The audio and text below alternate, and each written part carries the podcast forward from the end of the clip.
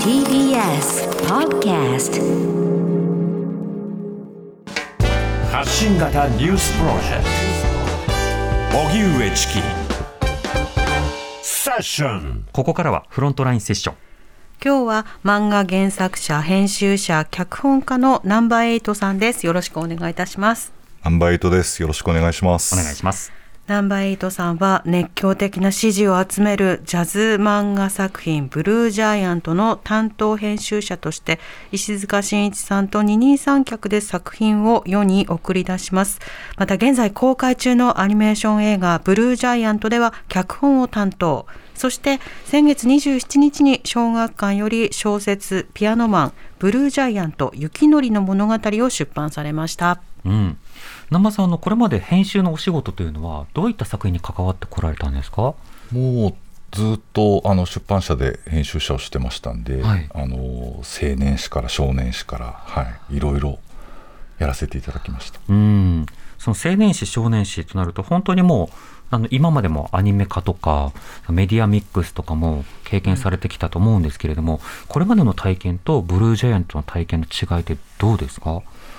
もちろん脚本を書いたっていうのもあるんですけども、はい。かなり制作側にあの入れさせていただいたというか、はい。な中に入ったそうですね、うんうん。あの距離がかなり近かったなというふうな感じは。あはあ、でも今までは確かに編集サイドで、まあ、出版側のこうアプローチで、まあ、コミュニケーションしたり、場合によっては折衷というか調整したりでしたけど、今度は作る側なので、見える風景も変わりそうですね。そうですね、だいぶ、あこうやってできてるんだっていうのは、はい、なんか、よく分かって、面白かったですね。うん、これ、脚本って最初書いたらそれで終わりではないんですか？あのもう直しが何度も何度もあの入りまくって、はいまあ、最終的に脚本が上がると、まあ、それでお役御免という感じではあるんですけども、うんその後あのまあ担当編集者というかストーリーディレクターとしてあの絵コンテを見せていただいたりとか、はい。あの録音ですねあの音楽の録音ライブの録音みたいなのも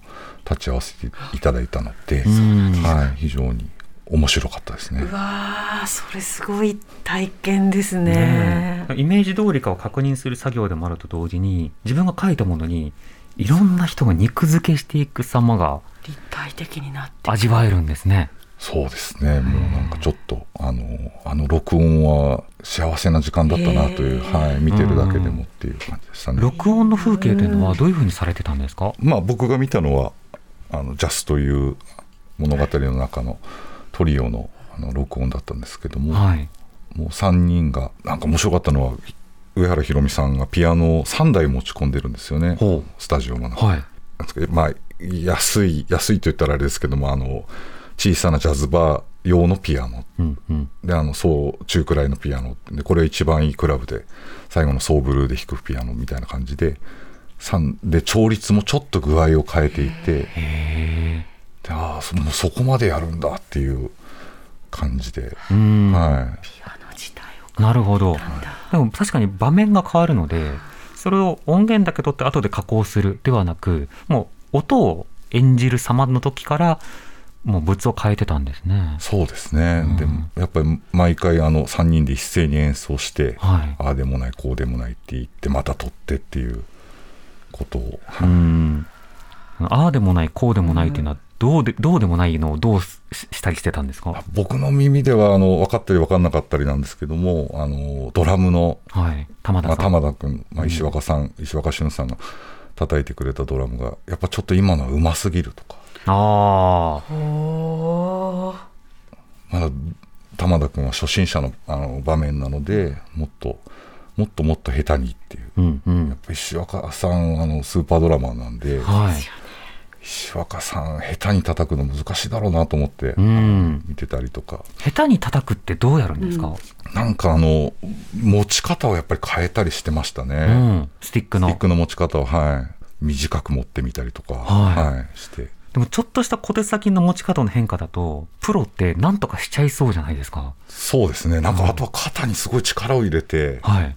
なんかバッキバキに力を入れて叩いてるような感じでしたかね。あ体の方を調整して。あ。うん。そうか。なるほど。意図的に体を緊張させてる状態にしたりとかそう、ですね。うまく手首しならせられない最初の状態にしたりとか、まあね、そうしないと叩いちゃうからね。本能的にもううまいんだから。だって本人だと気持ち悪くなっちゃうでしょうしそうそうでしょうね、うん、でそこから今度は上手になっていくことになるわけじゃないですか、うん。楽曲ごとに、はい。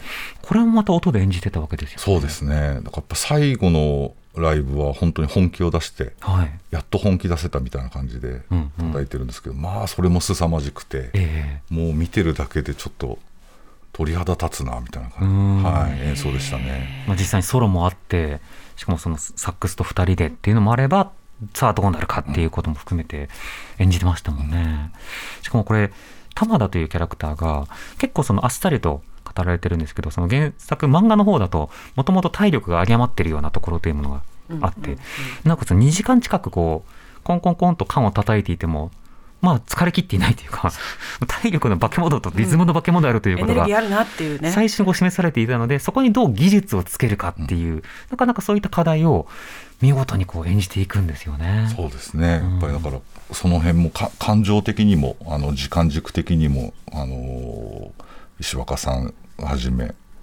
ひろみさんもあのサックスの馬場さんもうん。すごく集中してやってくれてるなというふうな感じがして、はい。うん。ジャズの初心者の人も分かるようにしかもこう耳が肥えてる人たちにもあっていうプレーをしてたってことだから、うんうん。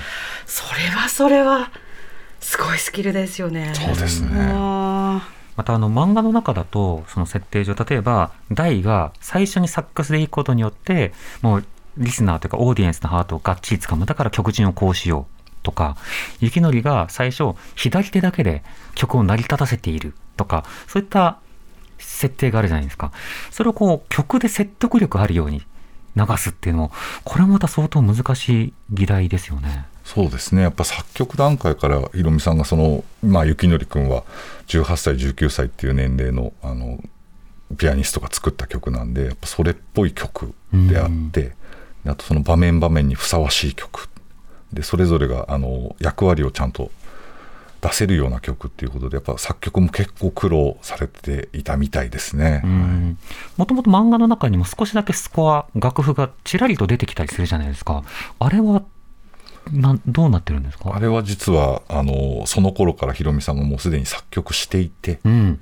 でその楽譜をあの漫画の中に落とし込んでいたんですよね、ええ。誰も気づかなかったんですけどもはい。読者の方も、でも実はもうその時点からなんとなくのその曲の輪郭が。始まりは、はい、あったっていううん。ことなんですよね、結構それはあの今回の映像化の中でもそのトレースされてるんですか？曲としては。されてる部分はあります、はい、へなんであのあの曲がやっとあの音になるっていうような感じで、うんうん。はい、えなるほど、はいじゃあもう漫画見た時のイイメージ物語を語り合ってた時のイメージが音になり続けてきてたんですね。そうですね、うん。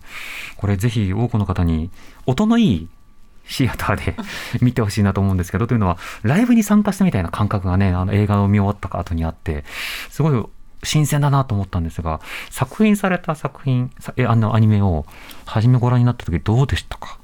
僕はもうあの最初に主人公が吹いた時からもうずっと泣いてましたね。う、ん。もう物語を全部知ってるはずなのにもうな泣けて泣けてしょうがないっていうちょっとかなり不思議な体験だったなという、とにかくライブシーンが来ると泣いちゃうっていう、うん今日も吹いてるなみたいな。そうですね、吹いてるな叩いてるな弾いてるなってもう本当に泣けて泣けてしょうがないっていううん。感じですね、そうですね。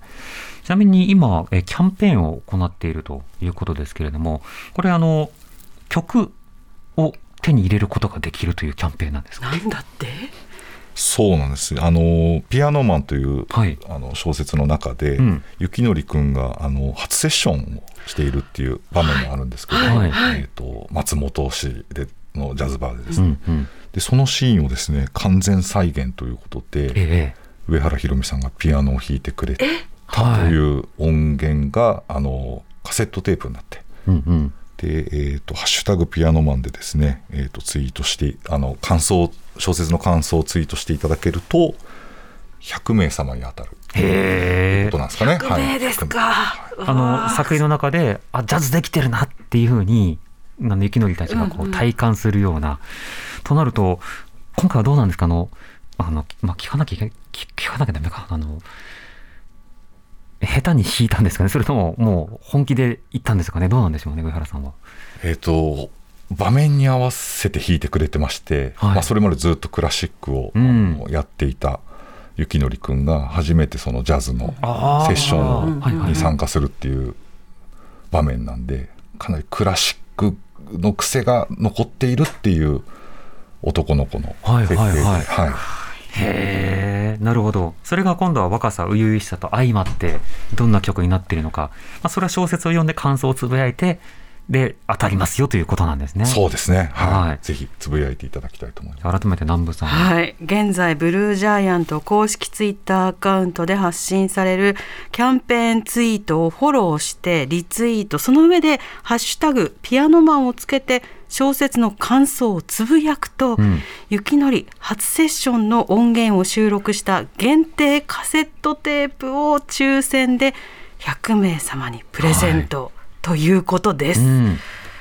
うわーカセットかしかもなんて文言を折ろうかな。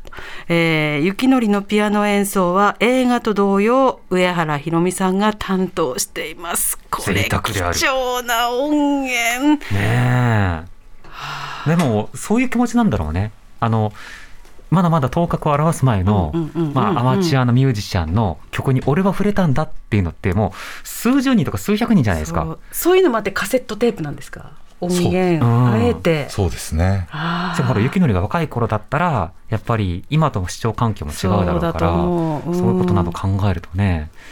忠実にあの小説の中のその音をあこれかってこのカセットで当選したら聴けるってことですよね。そうです。だったら。なるほど、はい、ぜひとも手に取った上で、はい。はい、参加もしていただきたいと思います。そしてナンバーエイトさんの著書「ピアノマンブルージャイアント雪のりの物語」は小学館より発売中です。漫画映画ともにぜひ作品に触れてみていただきたいと思います。南波さんありがとうございました。どうもありがとうございました。あり。がとうございました。発信型ニュースプロジェクト。TBS Radio 905 954荻上チキセッション